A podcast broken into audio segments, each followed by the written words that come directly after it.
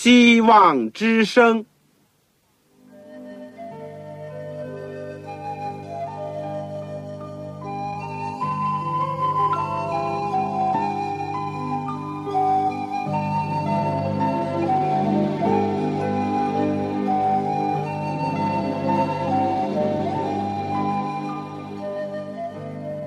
各位听众朋友，各位弟兄姐妹，欢迎您收听信徒培训这个节目。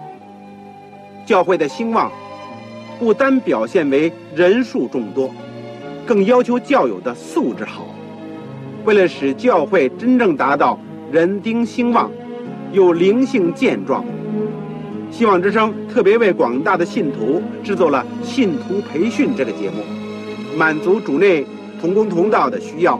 信徒培训由黄牧师主讲，将有多种课程推出，欢迎弟兄姐妹们踊跃参加。下面我们就把节目时间交给黄牧师。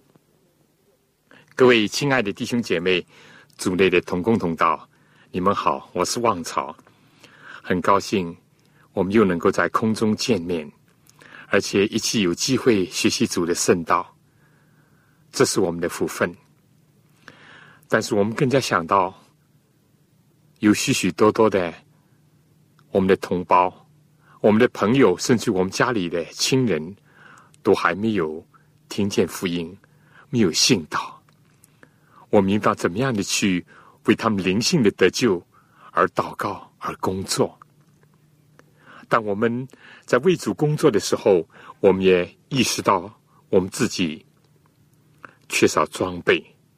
所以，我们希望之声想到了各位的需要，也是从我们自己的经验里面知道，所以就推出这个信徒培训这个节目，为了和大家一起学习，一同提高。所以我们准备了这个九门课程，现在是来到第三门课——末世论。在过去的。时间里面，我们曾经讲了基督生平与教训三十六个课时，圣经要道和神学四十四个课时。现在是末世论，我们今天来到了末世论的最后两个讲题。今天呢是第十一个。这掌世风，最后一次呢，我们讲七大灾难。今天的经文是在启示录书第七章第十四章第一到第五节。我们下次的经文是启示录十五章十六章。在我们学习之前呢。我们一起做个祷告，亲爱的天父，我们谢谢你一步一步的引导我们，能够学习主宝贵的圣言。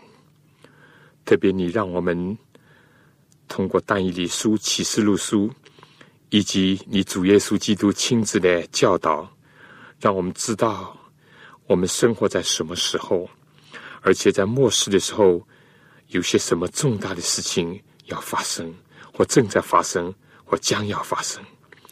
求主使我们能够非常准备好自己，也能够准备别人，一起来迎接主。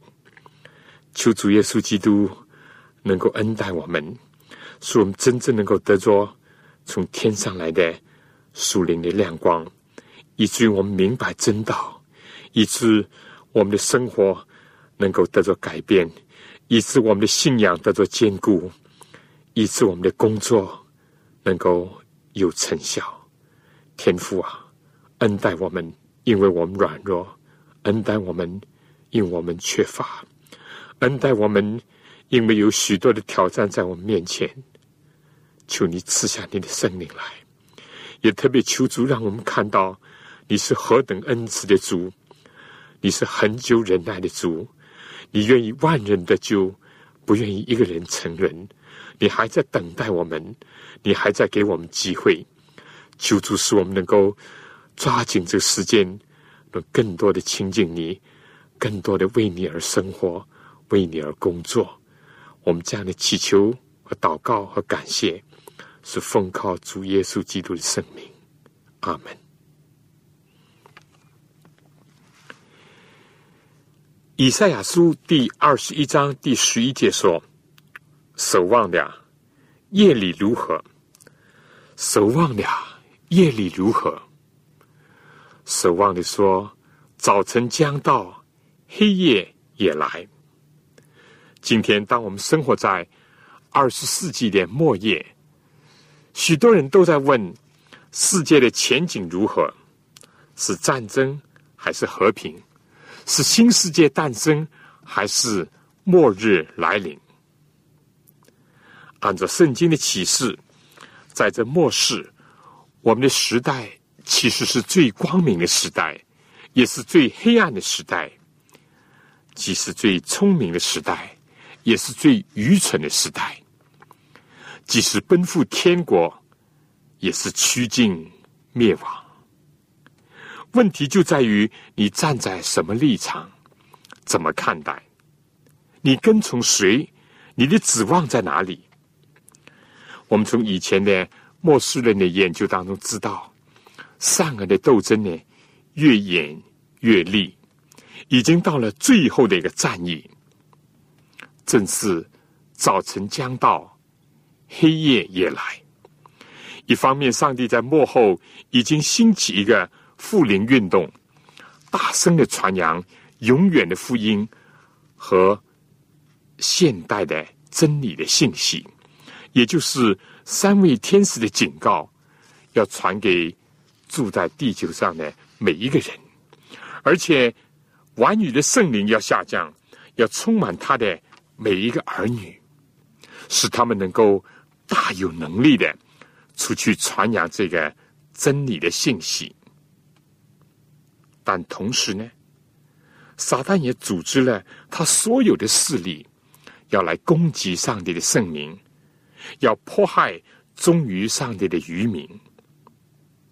在启示录第七章第十四、十五、十六章里面呢，我们看到了上帝为了完成他最后的盖印的工作，就吩咐天使执掌侍奉。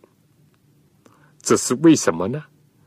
这就是我们今天所要学习的内容。属于第二部分的内容，我想可能是我们下次学习的，就是当这个盖印的工作完成以后，接踵而来的七大灾难，就是七个碗要从天上倒下来，这些又意味着什么呢？这也就是我们要学习的第二个问题。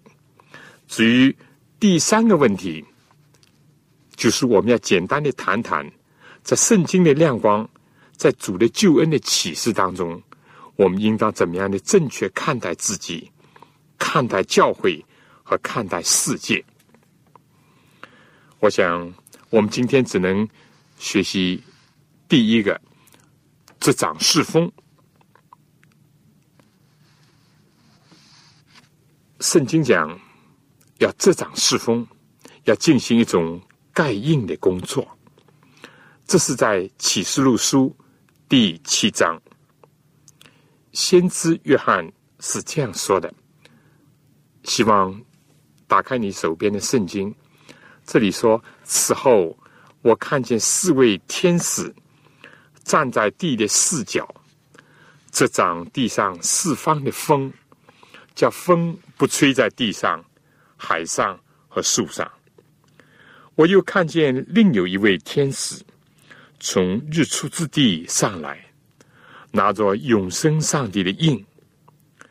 他就像那得着权柄、能伤害地和海的四位天使，大声的喊着说：“地与海，并树木。”你们不可伤害，等我们应了我们上帝众仆人的额。这里告诉我们，这掌侍奉呢，是为了要完成这个盖印的工作。风是指着什么呢？在圣经里面，一个是指着毁灭而言，也是指着战争。而这里呢，不是指着春风，也不是指着微风，这是一种飓风。其实，这段圣经里面也告诉我们，如果让这个风吹过呢，就会带来伤害。而且这是一个四方的风。古罗马说呢，风只是从一个方向来的。这里指的四方的风，就是预示着是一种整体性的、全方位的一种风暴、一种战争、一种毁灭。也很清楚，这里的风就是一种。属灵意义的、象征意义的，因为风往往只是从一个方向而来。这里说是四方的风，只是值得令人注意的。但是在上天的吩咐下呢，这四风呢被遮挡住了，意思就是说被控制住，不至于在地上吹刮。因为风在圣经当中呢。是指着战争或者是打仗。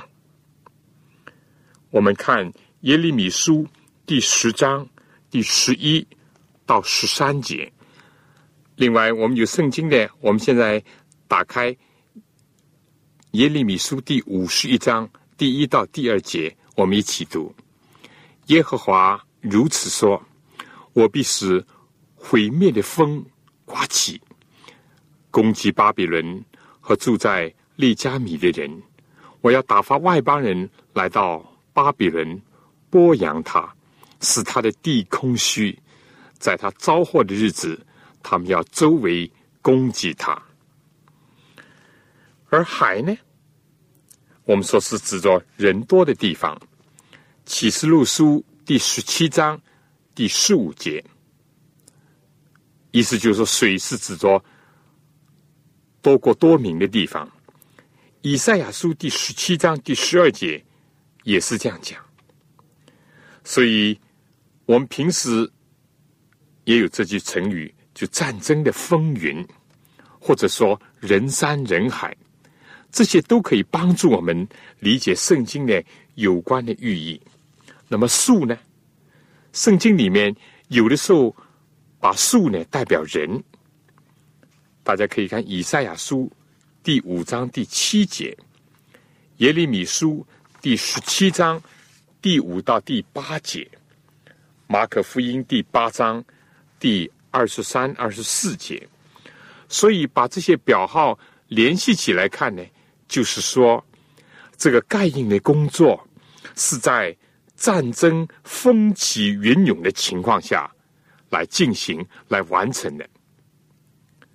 圣经既然是记载了耶稣所讲的末世预兆之一呢，就是国要攻打国，民要攻打民，而且人要听见战争和战争的风声，可以说就是说有热战和冷战，这些都是免不了的，这是世界末了的一个预兆。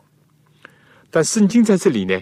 又启示了另外一方面，那个总体的战争、全面性的战争、毁灭性的战争，确实被上帝所阻止、所遮挡。让我们来看看，从二十世纪的历史呢，很清楚的看到了这两方面预言的应验。一方面呢，战争不断的。兴起。虽然我们说战争自古就有，但是到了十九世纪的下半叶呢，就更加的剧烈。比如说，一八四八年欧洲的大乱，一八六一到一八六五年美国的南北战争。与此同时呢，中国的太平天国也在这时候出现。一八七零年德国、法国的战争，一八七八年俄国、土耳其的战争，一八九六年美国、西班牙的战争，一九零四年到一九零五年日本、俄罗斯的战争。在这个期间呢，中国最后的王朝清朝呢，也经历了许许多多的战争，比如一八四四年的鸦片战争等等。国要攻打国，民要攻打民。在这个世纪的上半叶呢，竟然发生了两次世界性的大战，就是一九一四到一九一八的第一次的世界大战，以及一九四一年到一九四五年的第二次世界大战。而这之后呢，朝鲜战争、越南战争、中东的六七之战。九十年代的海湾战争，可以说一次比一次的越演越烈，有的已经是世界规模的，有的表面上虽然是地区性的战争，但是后面呢却酝酿着一触即发的世界性的战争，而且人们还在不断的谈论着第三次世界大战，尽管表面上看去总体战争的危险。由于前苏联的解体，好像在减少了，但是欧洲的火药桶、马其顿的战争还是在蔓延。中东、朝鲜半岛还隐伏着战争的危机。另外一方面也是很有意思的，我们明显的看见天使在执掌侍奉。如果德国法西斯抢先一步制造原子弹，今天世界的局势有可能会有很大的改观。六十年代古巴危机的时候，世界上几乎避免了一次全球性的核战争，而且当时军事家们预测，世界人口的一半将会被毁灭，但可能发生的战争。突然成为不可能了。六七年的以色列和埃及的战争，以及一九五六年的以色列和阿拉伯国家的战争，都是有可能造成世界规模的，甚至是毁灭性的战争，但是都被制止了，因为圣经讲，上帝要差派使者天使，要执掌四方的风，不让整体的。毁灭性的战争的风暴临到这个地球上，为什么呢？因为上帝有个工作要做，就是盖印的工作。那么，什么是盖印的工作呢？我们前面已经研究过，在启示录里面出现两种印，一个就是这里所讲的上帝的印记。另外一个呢，就是启示录第十三章、十四章所提到的兽的印记。很明显，这是两个相对的事物。以前我们已经研究过了。上帝的印记，狭义的讲呢，是指着安息日的这条诫命，因为唯有第四条诫命呢，包括了作为一个印记所需要的。要素，就是说，唯有在这条诫命里面，我们可以找到上帝的圣名、上帝的职权，以及上帝统管的一个领域。耶和华是他的名，创造主是他的尊号，全世界以至全宇宙是他管辖的范围。应。我们说，不像个人的图章，一个公章或者是印呢，必须要包含这三个要素。比如说，是某某省省长什么什么人，那么他的管辖范围只是那个省；某某国家总统某某人，都是包含这三个要素。但是印除了代表权柄呢，也代表属性，说明这些事物呢是属于某某人的。人遵守上帝的安息日，代表着我们尊重上帝是我们的创造主，我们承认我们是受造者，我们是属于他的，他是管理我们的。正像诗篇里面说。来呀，我们应当称谢进入他的门，感谢进入他的院，因为我们是属他的，是他草场的羊。所以呢，圣经里面有讲，上帝是赐福给第七日，定为圣日，而且把这一天呢分别为圣，这是上帝的权柄。对我们讲来。安息日诫命表明我们属于上帝，上帝对我们有这要求，表明他的权柄。我们知道年、月、日都有天文学的根据。一年就是地球绕太阳走一圈，月亮一个月就是月亮绕地球一圈，一日就是地球自转一圈，这些都有天文学的依据的。但七日一周呢？从哪里来呢？唯有根据圣经所记载的上帝的创造。圣经讲，上帝六天创造天地，第七天安息。而且七日一周的制度呢，自古而有。中国的易经里面也有七日来复这样的一个说法。固然。我们说第七日的安息日，也就是今天的星期六呢，也是二十四小时，既有日出也有日落，似乎和其他的六天没有什么两样。但是唯一不同的呢，是上帝已经定它为圣日，把它分别出来，称它为圣日，而且赐福给这一日。正像人的生日。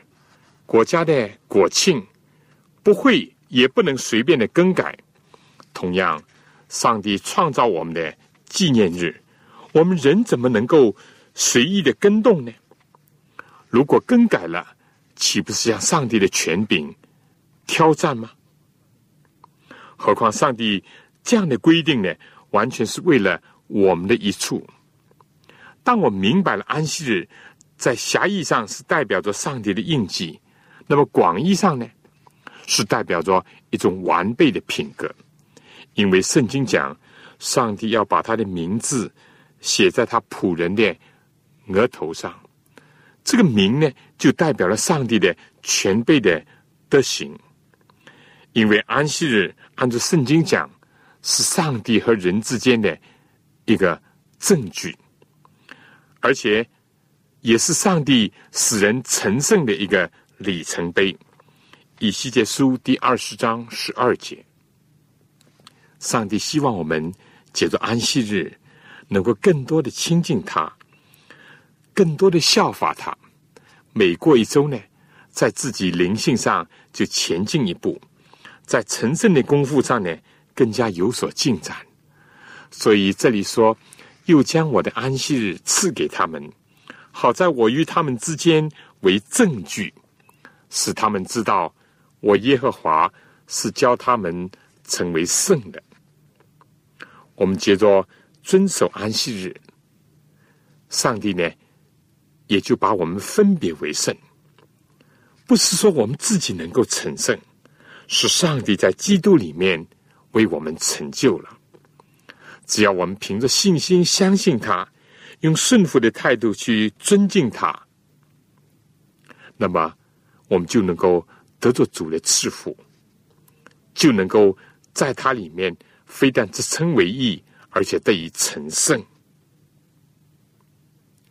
所以盖印的工作，特别是指着在富林运动兴起以后，在三天使的信息传出以后，也就是当人重新的发现了安息日的真理以后，这工作呢？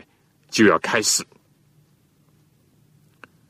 自从十九世纪的中叶，复临运动以来，就不断的有一班人，也就是上帝的渔民呢，在人看来呢是少数，但他们愿意接受上天给他们的亮光，相信耶稣基督，相信他的福音，而且遵从他的诫命，包括安息的诫命，使自己在耶稣基督里面。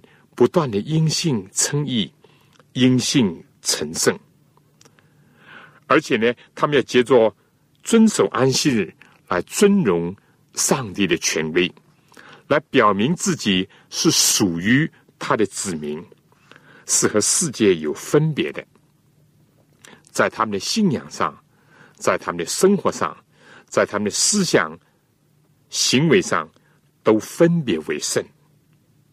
而同时呢，上帝更加在选召和准备另一班人，就是启示录书第七章所讲到的十四万四千人，也就是在基督复临之前最后的一批圣徒，他们要经历大患难，但是呢，他们要从大患难当中被拯救出来，他们是上帝的渔民。他们是从世界被掳之地将要归回的那班人。至于十四万四千人，是指着实际的数目呢，还是本身有象征的意义呢？我们不必过分的拘泥于这些，这不是我们关注的重点。不管是实数或者是预表数，重要的是我们要明白。一个是上帝在他们身上要做的工作，第二呢是这班人是我们要学习的，也是我们希望自己有份的。十四万四千人，在圣经里面给我们这样的启示。我们看启示录书第十四章第一到第五节。我有观看，见羔羊站在西安山，同他又有十四万四千人，都有他的名和他父的名写在额上。这是第一个特征，在他们的额上，也就是代表在他们的思想和心灵当中有羔羊和上帝的名，他们。朝思暮想的，昼夜所默想的，是基督和上帝，而不是钱财。名呢，也代表了品格。名实际上也代表了基督的本身和上帝的本身。意思就是，他们的心中、他们的思想里面，一直有上帝。正像大卫所讲的：“我将耶和华常摆在我面前，不论在什么光景当中，他们的心目当中都是想到上帝，而且是反映了上帝的品格。你所最爱的人，你是不是常常提到他的名，想到他呢？你想到一提到这个名字。”是不是整个的这名字后面有一个丰满的一个形象呢？这是我们很容易体会的。所以，当我们如果常常提出上帝的名，常常称颂他的名，常常高举他的名，思想他的名的时候，意思就说，我们跟主不断的亲近，不断的同化，不断的效法他，而且我们更愿意不断的反映他。反照上帝的光辉的品格，这就是关于十四万四千的第一个特征。我想，对这班十四万四千人，因为他们的心目当中常常有主耶稣基督，常常有天赋上帝，那么几乎是在世风吹刮的时候，或者在这之前，尽管他们生活在国要攻打国、民要攻打民，以及常常听到战争和战争风声的时候，他们也不惧怕，因为他们听见一个声音，就是他们说这么爱的上帝对他们说：“我永远不离开你。”所以下面呢，我先请大家听一首歌，《主永不离你》。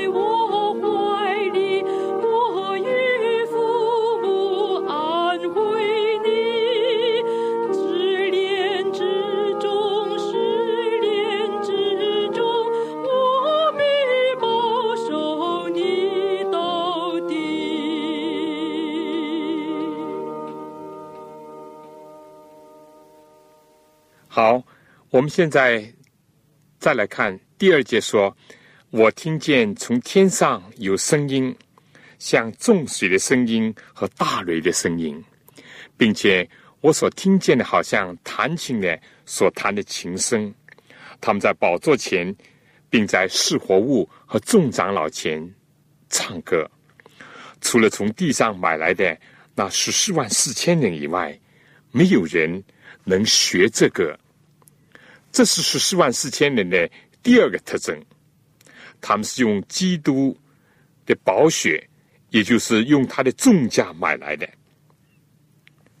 是基督的宝血所救赎回来的，而且他们是学会了唱新歌，在他们的生命里面，在他们的生活当中，在他们的经历里面，已经学会了唱救赎之歌。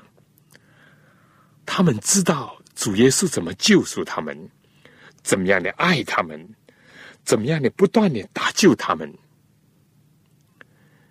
这不是一种头脑里面的信仰，更加不是嘴里面说说的，只是在他们的生命的经历里面，在他们的内心的深处，他们已经深深的体会的。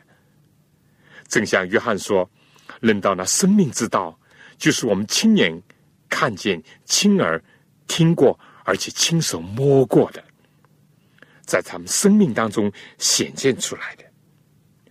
也正像当时这个摩西呢，带领以色列人过红海以后，他们在海边，在米利安的带领下，一起唱的摩西的歌，也就是歌颂上帝的拯救。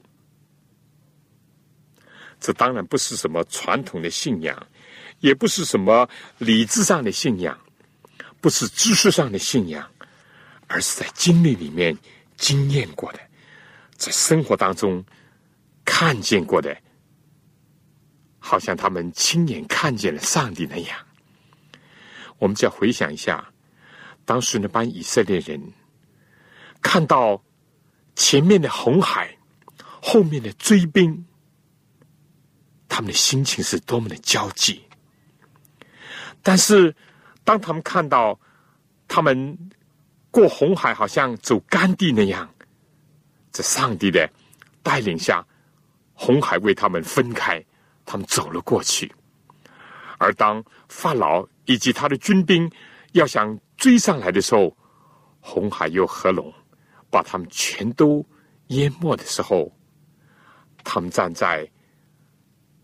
红海的另一岸，回顾前不久所发生的事情，看着红海所漂浮的法老和他军兵的尸体，而他们自己得以平安的站立在岸的另一边的时候，他们多么的精湛！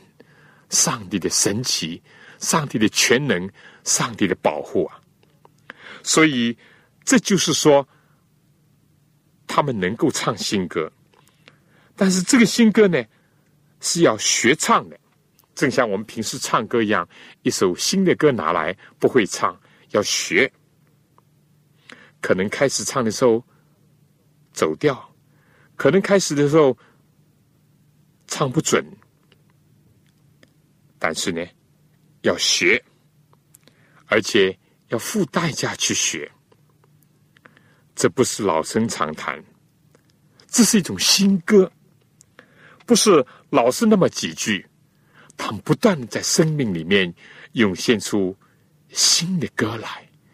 正像耶利米哀歌讲到，每早晨他的慈爱都是新的，在他们生命的每一页当中，他们常常有新的体会、新的感受、新的见证，在他们的口中有新歌。事实上。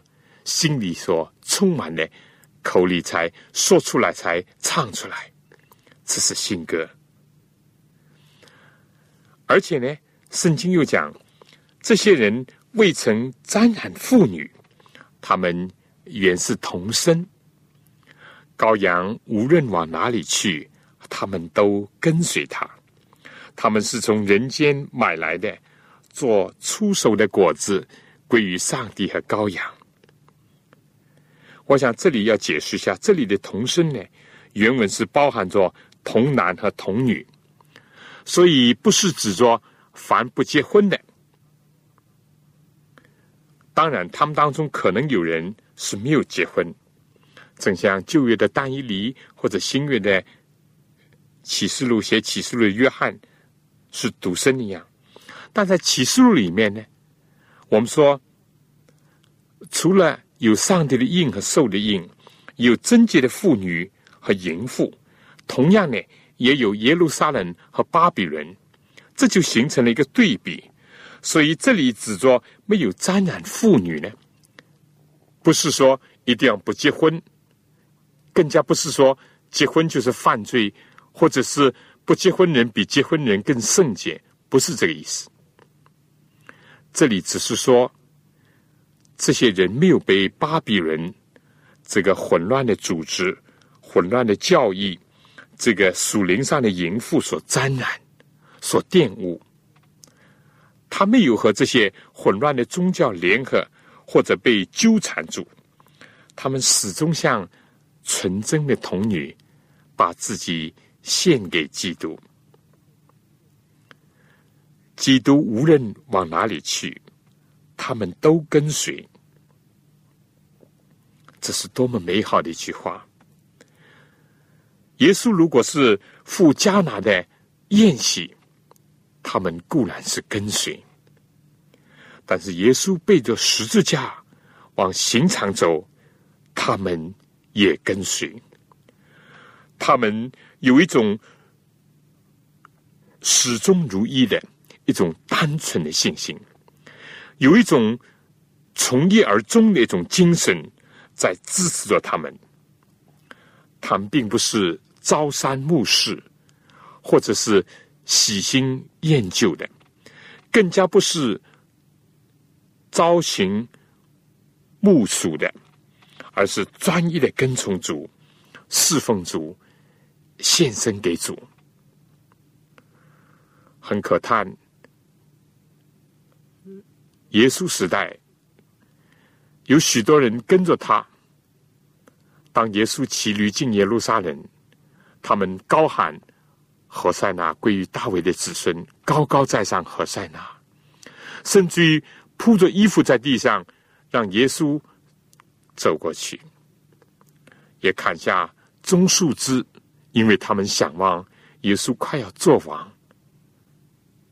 但是当耶稣被十字架，孤独。凄凉痛苦的时候，有多少人跟随他？但是这些十四万四千人呢，是羔羊，无论往哪里去，他们都跟随。羔羊去献祭，他们也跟随。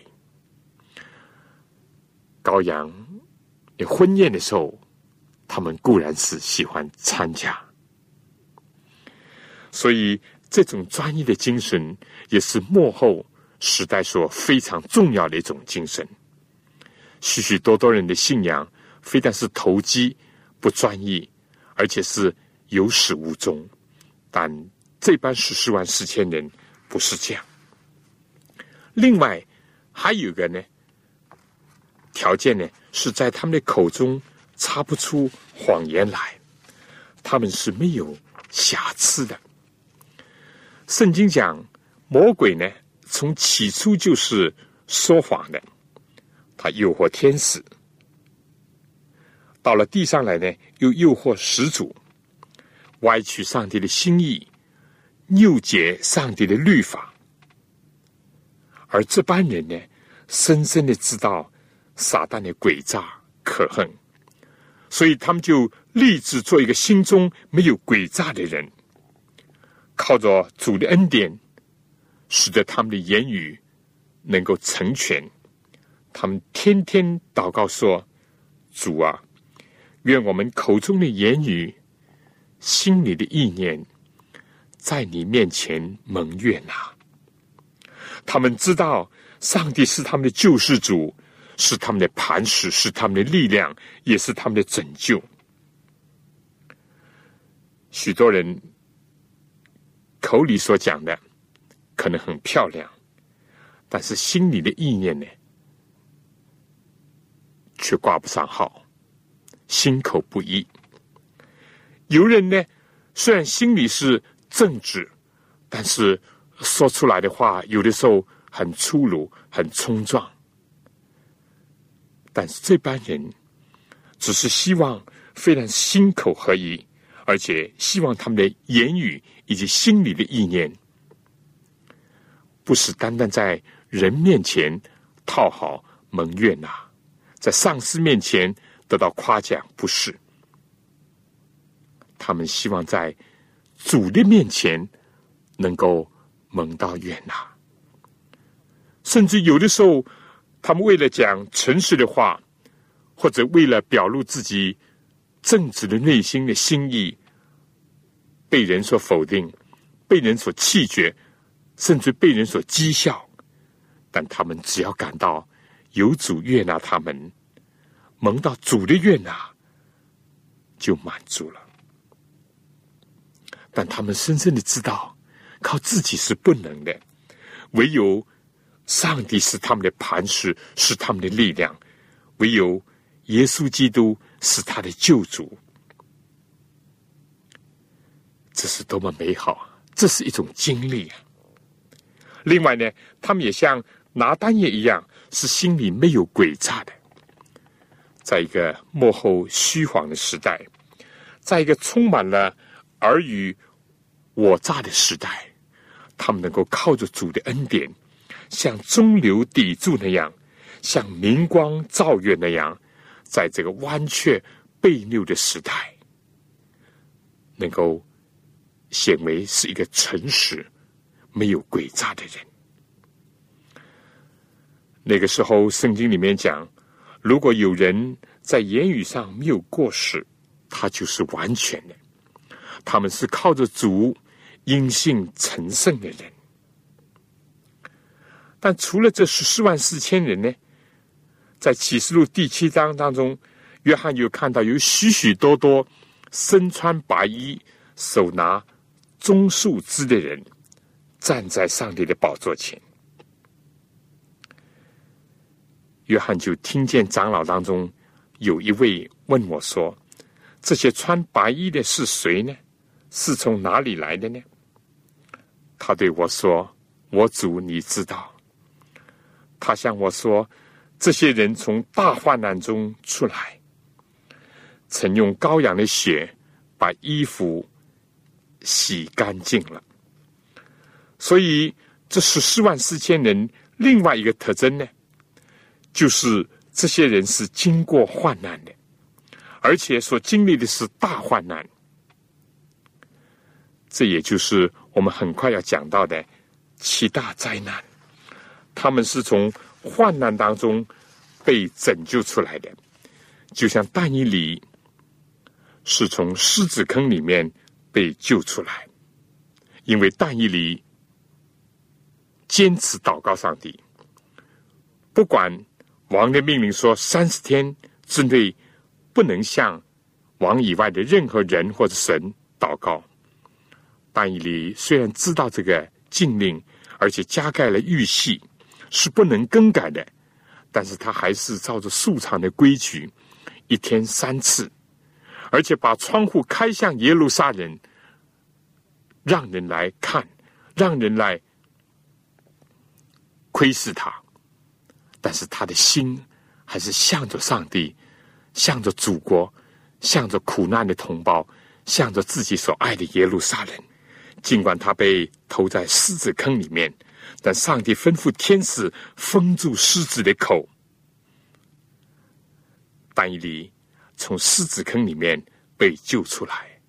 事实上，他是一个狮子所啃不动的一个脑骨，而且是有道德的脊柱的那样一个人。另外，三个希伯来的青年。他们是从火窑当中被救出来的，和但以理所不同的，他们是强迫，就是王的命令，要叫所有的人都要拜他所铸造的一个金像，但唯有这三个在杜拉平原的青年，他们除了拜独一的真神。他们绝不敬拜偶像，不管但以里坚持敬拜真神，或者三个希伯来的青年拒绝拜偶像，不管但以里在狮子坑里面，或者希伯来的青年经历了火窑，但是主与他们同在，把他们从火窑当中救了出来。哈利路亚。我们今天看到这些十四万四千人，他们也是经历了患难，但是圣经讲他们要从大患难当中被救出来。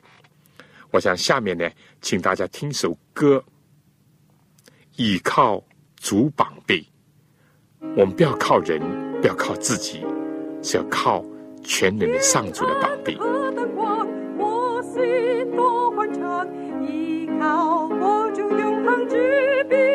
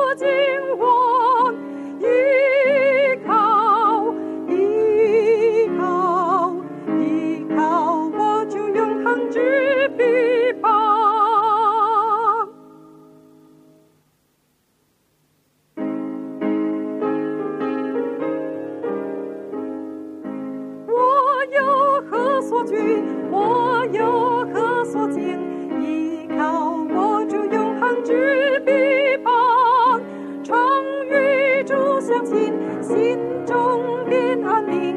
依靠握住永恒之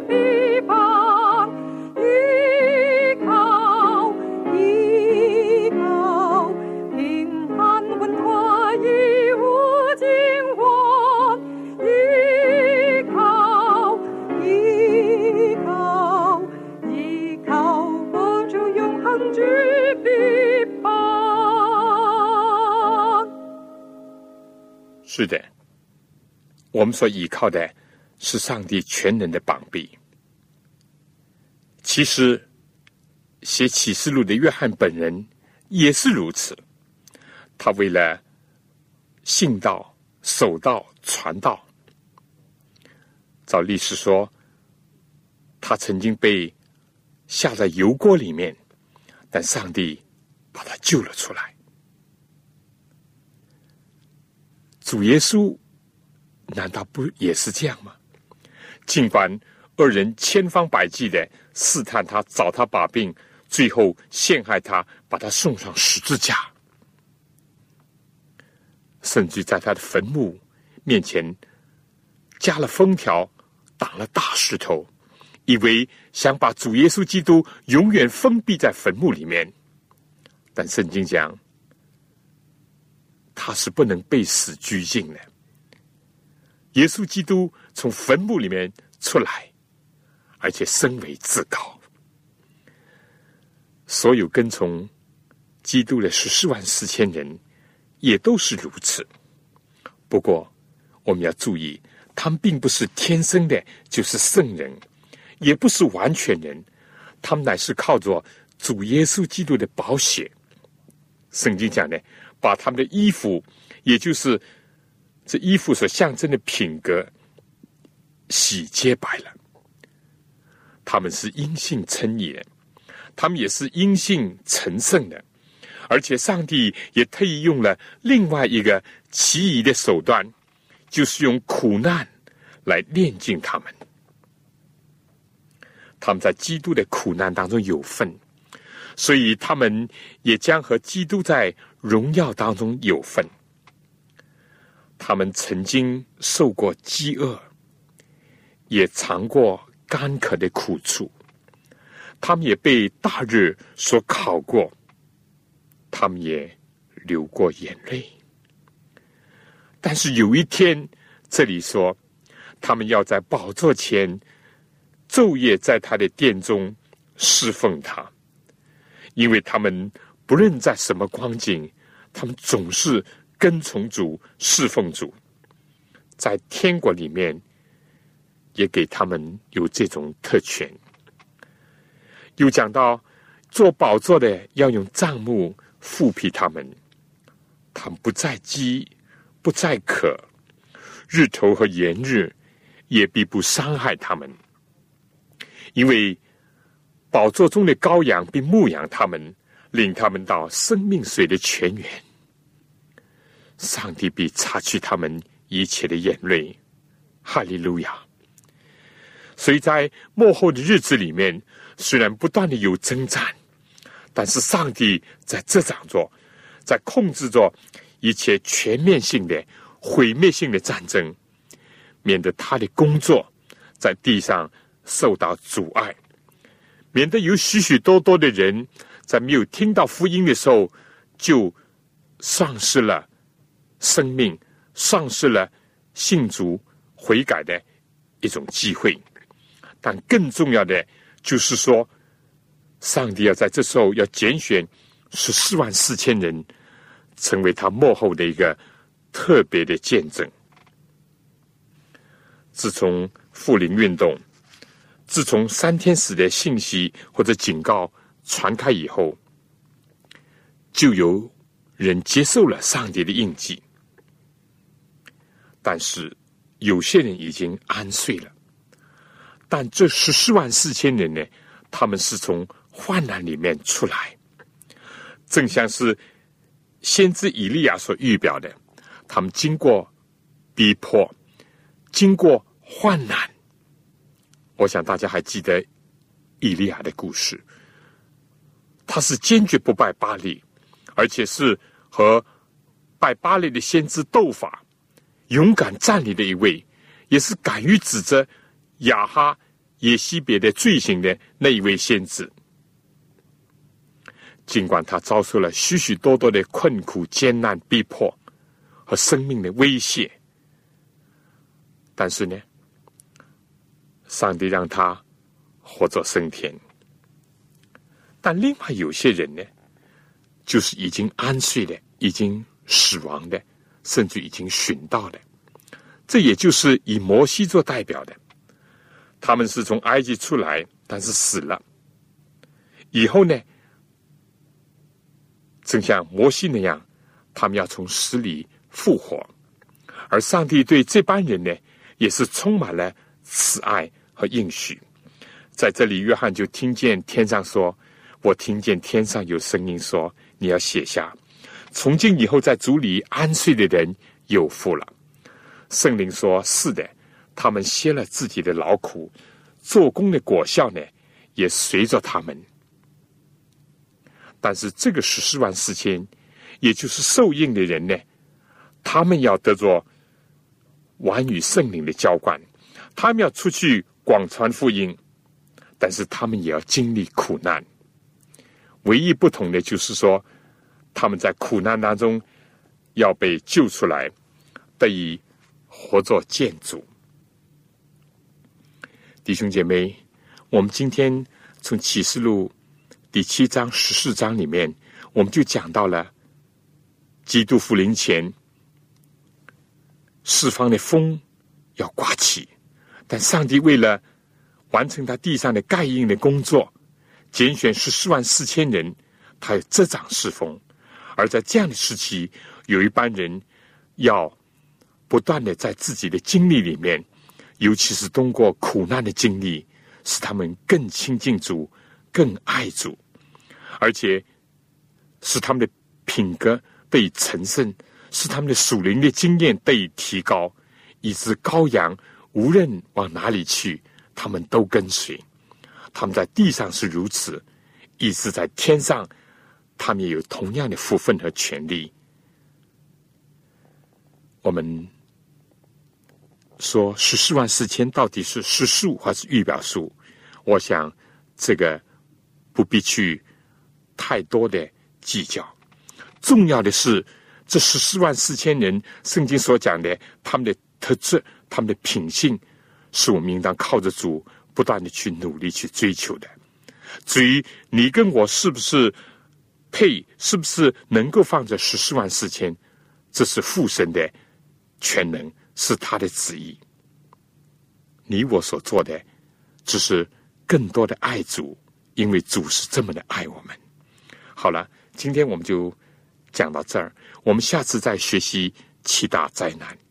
但是永远要记得，上帝是我们的千古宝藏，不论在世风，不论是在七大灾难时候，有上帝同在。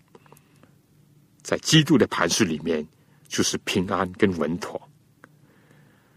我们下次同样的时间，希望你来收听我们末世论的最后一个讲题——七大灾难，